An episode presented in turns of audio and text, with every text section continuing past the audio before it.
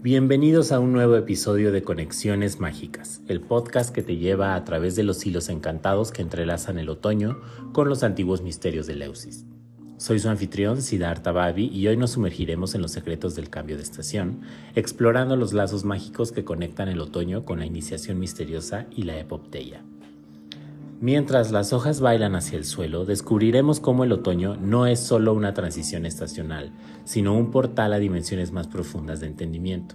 En el corazón de Leusis, donde los misterios eleusinos se desplegaban, desentrañaremos los simbolismos que vinculan la naturaleza con la experiencia espiritual. Prepárense para sumergirse en los sonidos susurrantes del otoño y déjense llevar por las conexiones mágicas que se tejen entre los rituales de la epopteia y el reconocimiento de la vida después de la muerte. ¿Están listos para explorar los encantamientos ocultos en cada hoja caída? Ajusten sus auriculares y únanse a mí en este viaje mágico a través de Conexiones Mágicas. Comencemos.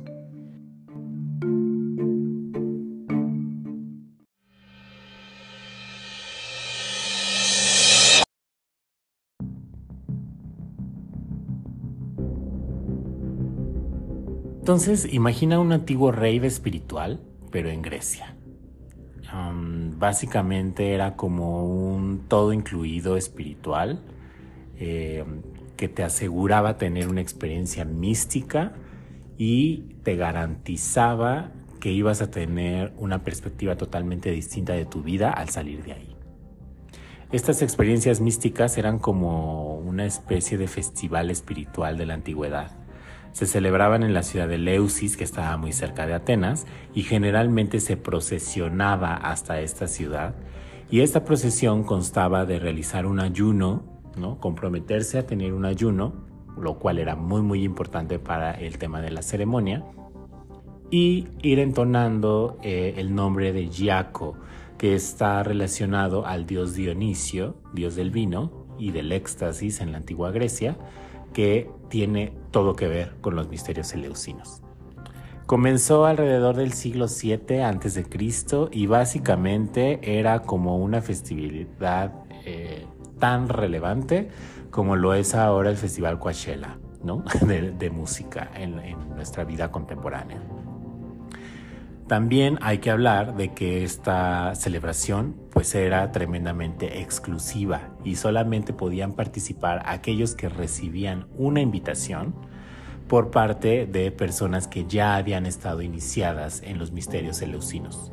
La mayoría de los filósofos griegos habían sido iniciados en los misterios eleusinos y la mayoría de los gobernantes y dignatarios importantes de la antigua Grecia tenían que estar iniciados en los misterios eleusinos.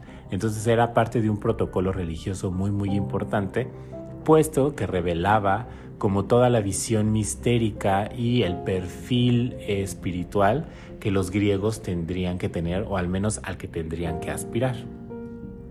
¿Cuál era el atractivo? Pues eso, que era como un paquete espiritual todo incluido.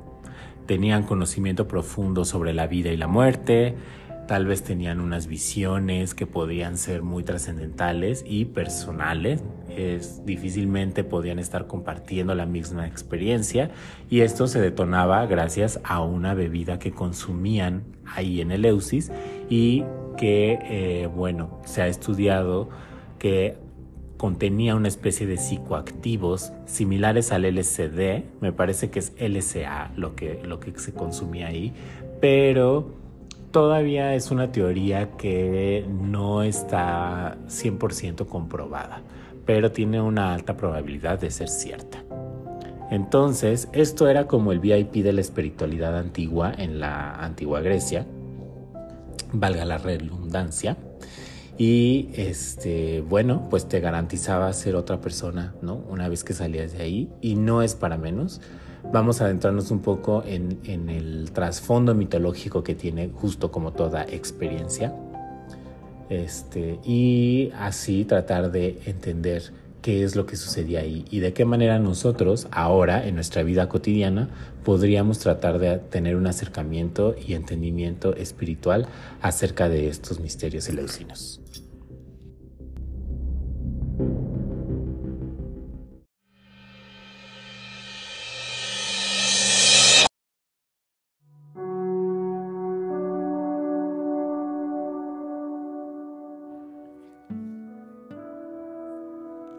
Bueno, pero para entender más a profundidad eh, de qué van los misterios eleusinos, necesitamos conocer el mito que los precede, ¿no? o que es básicamente el que les da el contexto.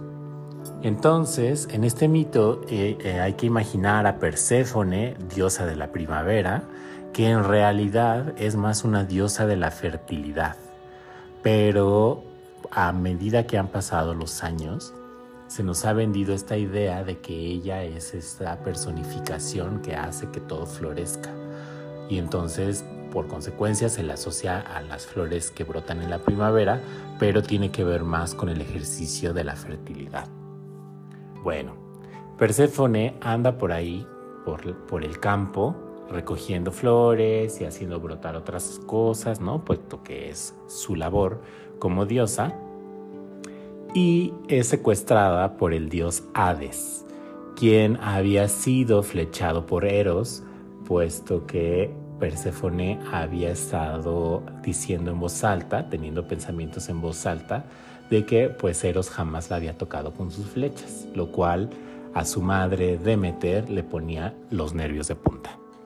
Entonces, al flechar, este, al intentar Eros flechar a Perséfone, Demeter, transformada en una grulla, desvía la flecha de Eros y ésta cae en un río que da directamente hacia el inframundo, porque los ríos pues eran como la conexión natural que los griegos concebían con el mundo del inframundo.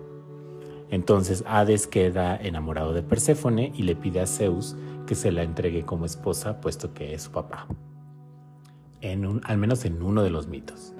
Entonces Zeus accede y le dice que sí, pues que vaya por ella y se la rapte, ¿no? Como es la cuestión, la costumbre patriarcal, tomar por la fuerza todo aquello que se le pega la gana.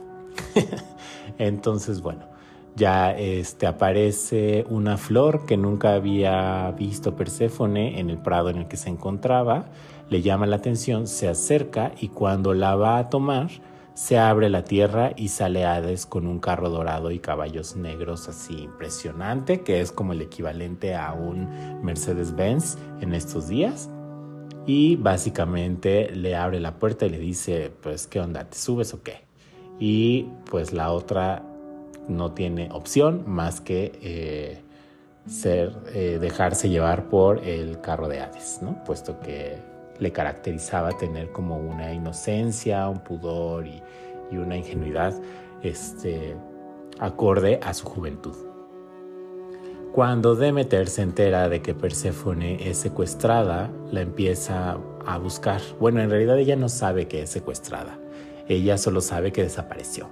Entonces, como es la naturaleza de cualquier madre preocuparse por sus hijos, pues empieza a buscarla por todos los rincones de la tierra, sin tener éxito alguno. Quien le acompaña en este, en este viaje, en esta búsqueda, es Hécate, que es la diosa de las encrucijadas. Ya profundizaré un poco más sobre el arquetipo de Hécate y este personaje, pero en realidad es como un desdoblamiento que tiene Demeter al entrar en una especie de duelo por la pérdida de su hija. Y bueno, ¿por qué no iba a entrar en un duelo Demeter si está perdiendo al único ser que tenía este, bajo su custodia y que además amaba profundamente? El caso es que hasta que ella llega a un lugar en donde Helios le dice que él observó todo y que Perséfone fue secuestrada por el dios Hades. Demeter, furiosa, arremete contra todos los dioses y contra toda la existencia de la vida en ese momento y decide que va a suspender su poder hasta que no aparezca su hija. ¿Y qué implicaba esto? Pues que como diosas de la fertilidad, nada en la tierra iba a dar fruto ni a germinar hasta que esta condición no cambiara. Y digamos que eso pues duró un ratito en, en, tanto que los hombres empezaron a dejar de llevar ofrendas a los dioses y entonces los dioses se preocupan y le piden a Zeus que convenza a Demeter de que las, la tierra vuelve a ser fértil, pues porque si no tienen ofrendas y si los dioses este, no les están cumpliendo a los hombres, pues quién les va a, rendir pleitesía, ¿no? Y entonces Zeus manda a Hermes al inframundo a convencer a Hades de que devuelva a Perséfone. Para esto, Perséfone ya lleva unos meses bajo tierra, prácticamente tres meses bajo tierra, que es eh, lo que vincula este mito con el eh, equinoccio de otoño, que es el que da la pauta para este, que toda la tierra empiece como a entrar en su etapa más oscura y que todos los frutos y todas las este, plantas y todos los animales y todo entren como en esta faceta de irse resguardando y preparándose para el invierno. Invierno que es consecuencia de esta pérdida de Perséfone. Entonces, Hermes baja al inframundo, pero para su sorpresa, Perséfone está muy instalada en el inframundo, puesto que Hades, a diferencia de Zeus y a diferencia de Poseidón, es un dios eh, de entrada monógamo, lo cual en la antigua Grecia es como encontrar un oasis en el desierto y además es solvente. Como es el rey que vive en el inframundo, pues tiene acceso a todo el reino mineral y digamos que está conectado al tema de la fertilidad, pero desde un lugar mucho más eh, materialista, en tanto que los minerales pues eran importantes para poder llevar a cabo intercambio de productos. Y Perséfone es coronada como la reina del inframundo y tiene labores muy específicas que brindan espacios de humanidad a todo este ambiente que parecía un poco lúgubre y a los cuales los griegos le temían profundamente. Para los dioses, para los dioses, yo, para los griegos, hablar de la muerte era un tema tabú. Era mejor ni lo menciones porque qué horror que nos pase eso, porque no sabemos a dónde nos vamos a ir y no sabemos qué nos espera y no sabemos qué pasa con, con nosotros y qué terror morir, porque hay una incertidumbre tremenda de el no saber qué es lo que pasa después de la muerte. Eh, sin embargo, Perséfone pues tiene este, residencia ahí, puesto que es la, reina, y ella se encarga de atender a las almas que acceden al inframundo. Desde las más desdichadas hasta las más inocentes, e ir colocando a cada uno en el lugar que le corresponde. Entonces, en realidad, la labor de Perséfone dentro del inframundo, más que ser una reina aterradora o lúgubre o obscurísima y así, siempre está mucho más vinculada al tema de la compasión, de la misericordia y del renacimiento. Pero bueno, total que llega Hermes y le pide a eh, Hades que libere a Perséfone. Perséfone, por supuesto, que no se quiere ir, pues, puesto que ahí goza de autonomía y no está supeditada a la voluntad de su madre, lo cual también es como un tema importante que analizar. Eh, y este, pero al final Hades le convence y le dice pues que tiene que pensar en estas almas que ella procura en el inframundo, pues porque también viven en la tierra. Y entonces que ella bien podría pasar una eh, temporada eh, y volver y luego estar con su madre y tal. Y le ofrece comer unas semillas de granada para que ella pueda volver. Y Perséfone come tres semillas de granada. La granada es una fruta que está asociada al tema de la fertilidad por la cantidad de semillas que tiene. Además, como el jugo de la granada es rojo y casi igual al tono de la sangre, se asocia también a la fertilidad femenina. Y no solo a la fertilidad femenina, también a la fertilidad masculina, puesto que tiene como una asociación ahí con eh, el aparato reproductor masculino. En, fin, eh, específicamente una parte que está ahí colgando. no sé si se pueda decir estas cosas en Spotify, soy bastante nuevo en estos temas, pero bueno, se los dejo a su imaginación.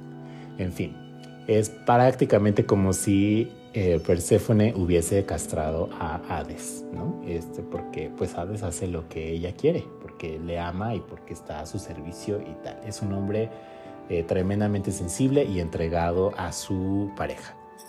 En fin, entonces Hermes asciende con Perséfone a la tierra y Demeter se llena de júbilo, puesto que su hija volvió a, la tierra. cuando le pregunta si comió algo del inframundo, pues porque todo el mundo tiene prohibido comer algo en el inframundo según la mitología, porque pues si comes cosas del inframundo, te vuelves del inframundo, ¿no? Ella le dice que comió tres semillas y pues Demeter enfurece porque pues dice que es una trampa de Hades y tal, etcétera, etcétera. Y entonces dice que durante esos tres meses que ella no esté ahí, va a suceder lo mismo que sucedió hasta ese entonces, que es que va a secar todas las plantas que están en la tierra y que no habrá frutos y que la tierra no va a ser fértil hasta que ella no vuelva a, reencontrarse con su madre, ¿no? Y es así que surge pues la primavera, ¿no? Al momento del ascenso de Perséfone, todo empieza a florecer, todo reverdece y todo empieza como a tener un ciclo eh, natural una vez más.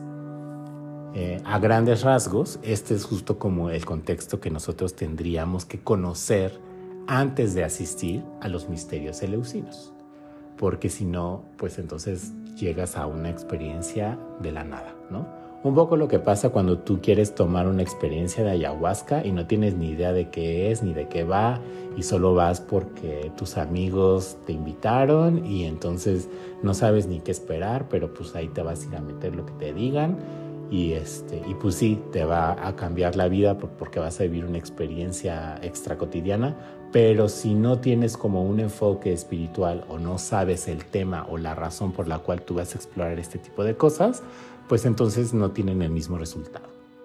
Pero bueno, he ahí el contexto de los misterios de Leusis a nivel mitológico.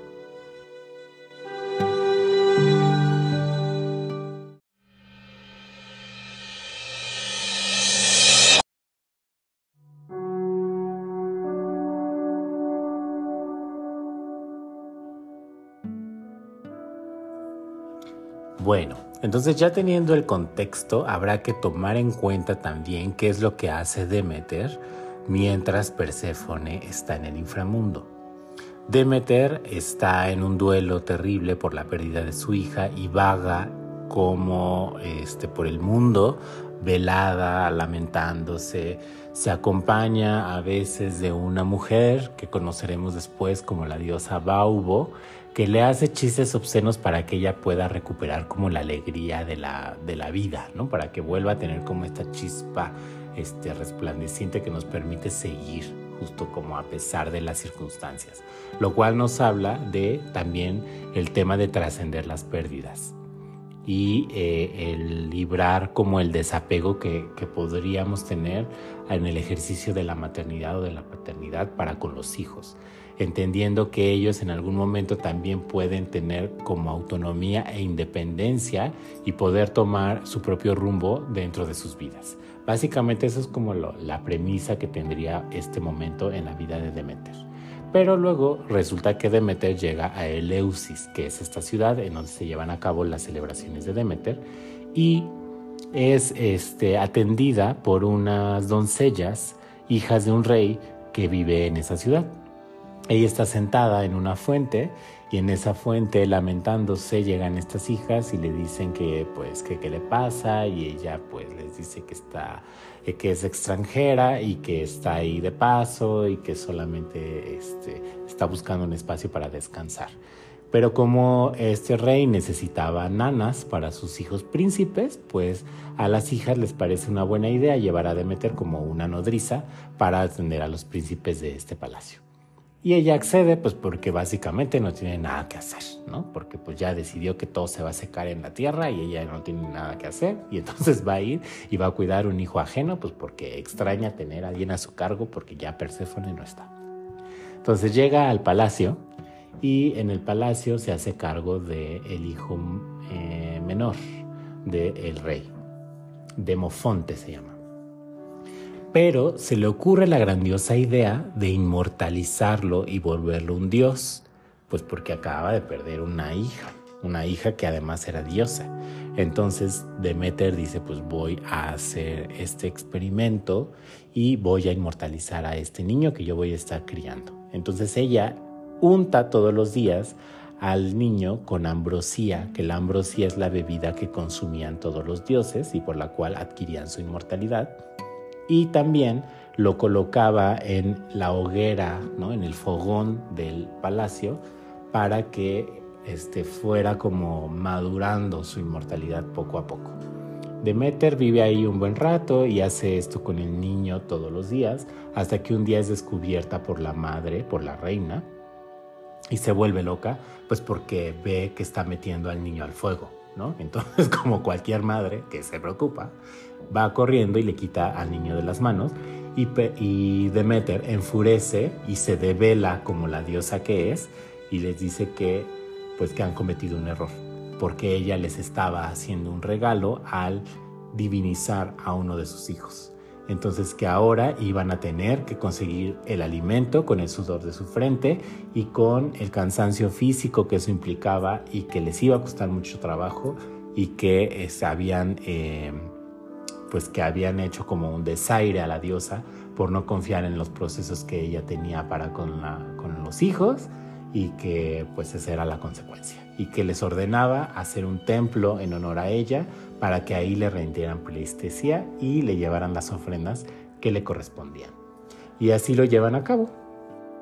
Finalmente, este, lo que hace Perséfone, Perséfone, bueno, no Perséfone, Demeter, perdón, Demeter, se me cruzaron los cables, Demeter es enseñarle al hijo mayor del palacio el eh, arte de la agricultura. Entonces ella le explica cuál es el ritmo de la tierra este, a, partir de estas decisiones que ha tomado ella por la pérdida de Perséfone y cómo eh, cosechar, cómo, cómo cultivar, cómo darle mantenimiento a todo, darle espacio a la tierra para que se regenere, etcétera, etcétera. Y gracias a ese contacto que tiene Demeter con la humanidad, es que nosotros adquirimos el don de la agricultura y eso establece una pauta muy clara para el desarrollo de la civilización para como la conocemos el día de hoy.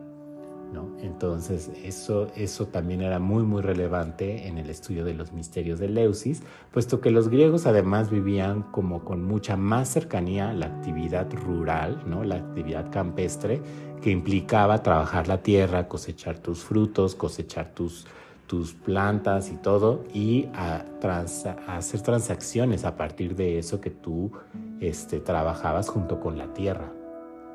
Para nosotros que vivimos en esta cotidianidad de supermercado, pues es súper difícil estar como todo el tiempo pendientes de eh, los ciclos de la tierra y tal, pues porque podemos conseguir prácticamente cualquier cosa durante todo el año, solo un poco más cara un poco más barata, ¿no? Pero en el caso de la antigüedad, eso no sucedía, o sea, solo había este, manzanas en una temporada, solo había calabazas en una temporada, solo había cebada en una temporada y solo había trigo en una temporada, etcétera, etcétera. ¿Qué es lo que nosotros tendríamos que reflexionar también a partir de estos mitos que son tremendamente vigentes, pues por, puesto que solo nos hablan del ejercicio energético que hay alrededor nuestro de eh, un planeta que nos cobija, nos mantiene y nos, eh, y nos vulnera también, ¿por qué no decirlo así? ¿no? En el que nosotros tenemos que aprender a escuchar e incorporarnos para esto. Para mí los misterios eleusinos tienen mucho, mucho de eh, temas de autosustentabilidad, de cuidado del medio ambiente, del entendimiento de la temporalidad de la vida, ¿no? de, cómo nosotros queremos transitar y qué huella queremos tener nosotros en esta tierra mediante el ejercicio que llevemos a cabo todos los días, hagamos lo que hagamos, ¿no? Desde tirar nuestra basura, desde qué es el alimento que consumimos, qué procesos lleva, qué, este, qué temporada del año es y por qué deberíamos de preferir consumir ciertas cosas en lugar de otras, etcétera, etcétera, ¿no? Los mitos nos ayudaban en la antigüedad un poco como a entender los procesos que nosotros podríamos estar viviendo en ese medio, ¿no? en esa civilización. Ahora que estamos lejos de ese tipo de procesos, lejos de ese tipo de, de, de relación con la tierra, pues entonces tendríamos que recuperar ese contacto, a mi, a mi modo de ver ¿no? las cosas. Pero bueno, Demeter es, muy, muy importante en esto. Parte de los misterios, uno de, los, de las tres revelaciones que, hace, que se hacen dentro de los misterios eleusinos es precisamente el descubrimiento de la agricultura como un regalo divino que es que la diosa haya intercedido por nosotros y a pesar de haber impuesto una condición climática y una condición natural que iba a impedir el desarrollo de la humanidad, nos da la oportunidad de dialogar con ella, entenderla y ver de qué manera nosotros podemos cosechar algo de lo que todavía este, se encuentra ahí y conservarlo para transitar este duelo junto con ella hasta la llegada de su hija. Entonces esa es al menos la develación del primer misterio.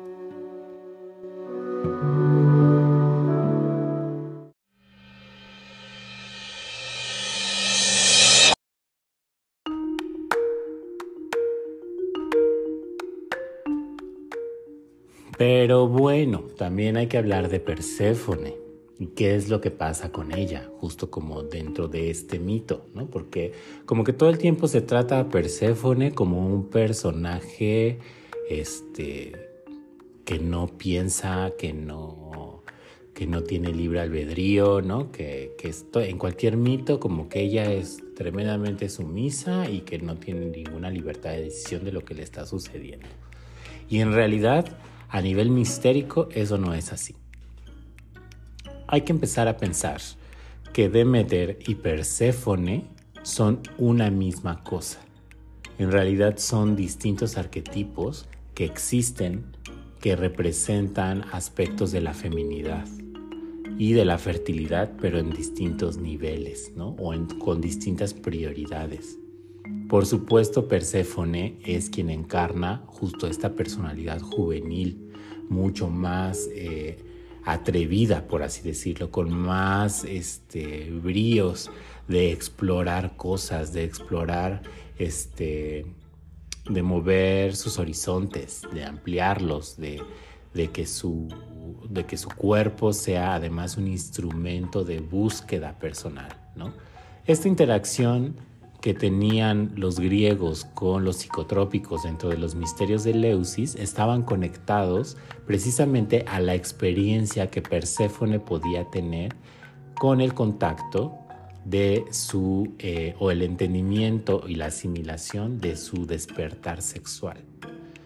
El que le suceda a ella este contacto con Hades sola en un páramo lleno de flores en el bosque y así, pues nos habla de un ejercicio de libertad muy genuino en el que ella, pues evidentemente se está desapegando de su madre para explorar el mundo que le rodea.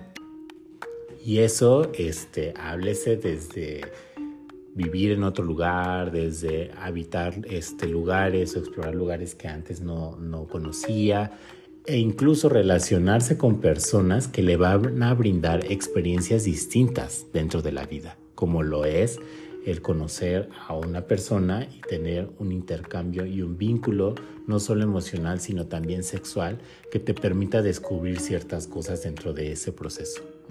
Entonces Perséfone va a estar este, muy, muy arraigada a ese lugar. Por eso también afianza, justo como el tema de la fertilidad, o de su labor como diosa de la fertilidad y se conecta en ese momento con su madre, puesto que deja el papel de doncella y entiende justo cuáles son los límites entre su doncellez y su virginidad y la maternidad, la capacidad que ella tiene y el poder que ella tiene para tener un ejercicio de maternidad. Esa es la gran labor de Perséfone y por eso se instala como una reina en el inframundo. No se conocen a nivel mitológico muchos hijos de Hades y Perséfone. De hecho, básicamente no encontramos mitos que nos hablen de los hijos que ellos tuvieron. Sin embargo, dentro de los misterios eleusinos se sabe que Perséfone es madre de Iaco o de Sagreo, que es básicamente la encarnación de Dionisio en el inframundo o la gestación de Dionisio en el inframundo. Y dentro del trabajo mistérico también se sabe que Dionisio no es otra cosa sino un Hades mucho más juvenil. Por eso también es el dios del vino y del éxtasis. Y entonces están el segundo misterio y el tercer misterio revelado en el proceso que Perséfone tiene a partir del, del rapto y su instalación como reina del inframundo, puesto que ella es madre y consorte de su hijo y esposo. Y esto no tiene otra cosa que entender que dentro de este espacio que es como la muerte, que literalmente es el inframundo, hay posibilidad de renacer y hay posibilidad de encontrar vida otra vez.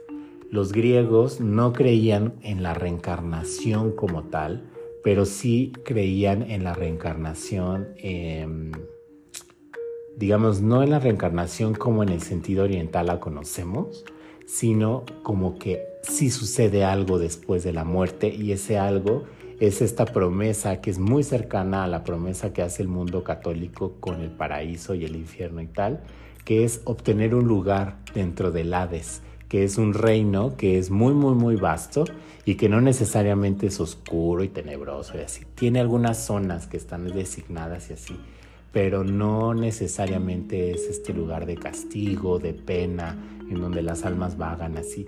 Depende un poco de cuál es tu circunstancia en la vida y de cómo te has manejado, que entonces adquieres un lugar en el Hades. Y por supuesto, hay lugares este, espléndidos como los Campos Elíseos, que es en donde básicamente habitan Hades y Perséfone, y que es un lugar de eterna primavera, pues por, puesto que está ahí la reina de la fertilidad, ¿no? Entonces, eh, la promesa de la vida después de la muerte tiene que ver con el concepto de la prosperidad y la paz que nosotros podemos habitar una vez que logramos desprendernos de esta cáscara mundana y de este, este mundo material al cual nos aferramos muchísimo. ¿no?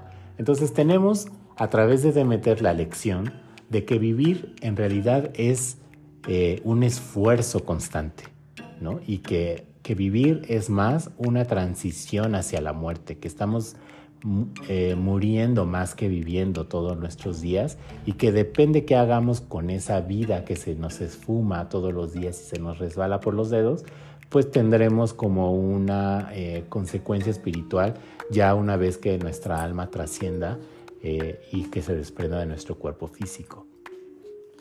La epopteia, que básicamente es la revelación que tenían los mistai, que eran las personas acreedoras a la asistencia de, de los misterios de Eleusis, va de eso, va del entendimiento de que la calcinación de nuestro cuerpo mortal en las piras funerarias, tiene que ver con la purificación que necesitamos para poder habitar un espacio de mayor plenitud y mayor prosperidad dentro del inframundo, que no es otra cosa que darle la promesa de la paz y la prosperidad a las personas que de por sí la pasaban bastante mal en la tierra, ¿no? Pues porque ahora nosotros con tantas comodidades nos hemos tenido que inventar muchísimas incomodidades para hacernos la vida difícil este, en comparación a la gente de la antigüedad. Y, nunca vamos a estar satisfechos. Siempre nos vamos a estar apegando justo como a circunstancias materiales y así. Y por eso es que nosotros tenemos misterios develados a través de estas diosas, como el de la agricultura, que prácticamente nos da el sustento para la vida y entonces poder apreciar justo como todo esto que se nos brinda todos los días. Tenemos esta eh, oportunidad de entender que la vida va más allá de esta experiencia física, que hay como una eh, circunstancia distinta una vez que nosotros trascendemos, o al menos así lo querían pensar los griegos. Y en el intervalo entre estas dos estadías está Iaco o Baco o Dionisio, que es el dios del éxtasis y de la celebración y de la fertilidad, pero desde este lugar en donde somos capaces de disfrutar absolutamente todo lo que vivimos, puesto que esta experiencia es totalmente efímera y se nos brinda solamente esa oportunidad, ¿no? Como de, de habitarla y de entenderla y disfrutarla y asimilarla con todo lo que viene. Dionisio es un, eh, es un dios que tiene sus propios misterios, ¿no? que, que son consecuencia de estos misterios eleusinos, pero estos misterios eleusinos son básicamente los que gestan la idea espiritual y la idea religiosa de la antigua Grecia y que prevalece hasta nuestros días en innumerables cantidades de manifestaciones dentro de la tradición católica, por ejemplo, y algunas que otras este, asimilaciones paganas que fueron contemporáneas del mundo griego. Entonces estamos mucho más cerca de eh, todas estas tradiciones paganas de lo que nosotros creemos. Lo importante es poder tener una mente abierta y tratar de abrevar lo más que se pueda de la sabiduría que se nos ha heredado a través de todo este tiempo. Y ya, pues este episodio fue básicamente para hablar de los misterios eleusinos en correspondencia al equinoccio de otoño que acabamos de pasar y que tiene que ver justo con estas celebraciones. Los misterios eleusinos se celebran justo el día de hoy, que es una luna llena, la primera luna llena del otoño. Empieza la celebración de estos misterios y duran hasta que la luna se convierte en luna menguante. Alrededor de 5 o 6 días es lo que duraban estas fiestas y después entraba justo la oscuridad completa de, eh, este, del primer mes otoñal, que es el mes de Boedromion dentro del calendario ático. Tomemos en cuenta que no corresponden estas celebraciones al equinoccio de otoño como nosotros lo manejamos, puesto que el equinoccio de otoño tiene una, un cálculo eh, solar y el calendario ático, el calendario que manejaban los griegos era lunar. Entonces lo importante, eh, las celebraciones importantes siempre coincidían con la luna llena en curso. Entonces eh, hoy, que es el, déjenme corroborar, el 1, 2, 3, 4, 5, 6, 7, 8, 9, 10, 11, 12, 13, 14, quinceavo día del mes Boedromion comienzan las celebraciones de los misterios eleusinos hasta dentro de siete días más. Nos va a durar una semana, justo como todo este proceso, y que era básicamente lo que duraba este festival, en donde la gente iba a tener este tipo de revelaciones. Ahora tenemos mucho más accesibilidad a todo este tema espiritual y a todo este tema de desarrollo personal y así, pero eh, no dejen de lado que independientemente del camino que ustedes elijan, eh, el impacto que ustedes tengan hacia afuera para con los demás, consecuencia de este proceso que ustedes llevan a cabo de manera personal, será lo más importante, porque nunca estamos trabajando solamente para nosotros mismos.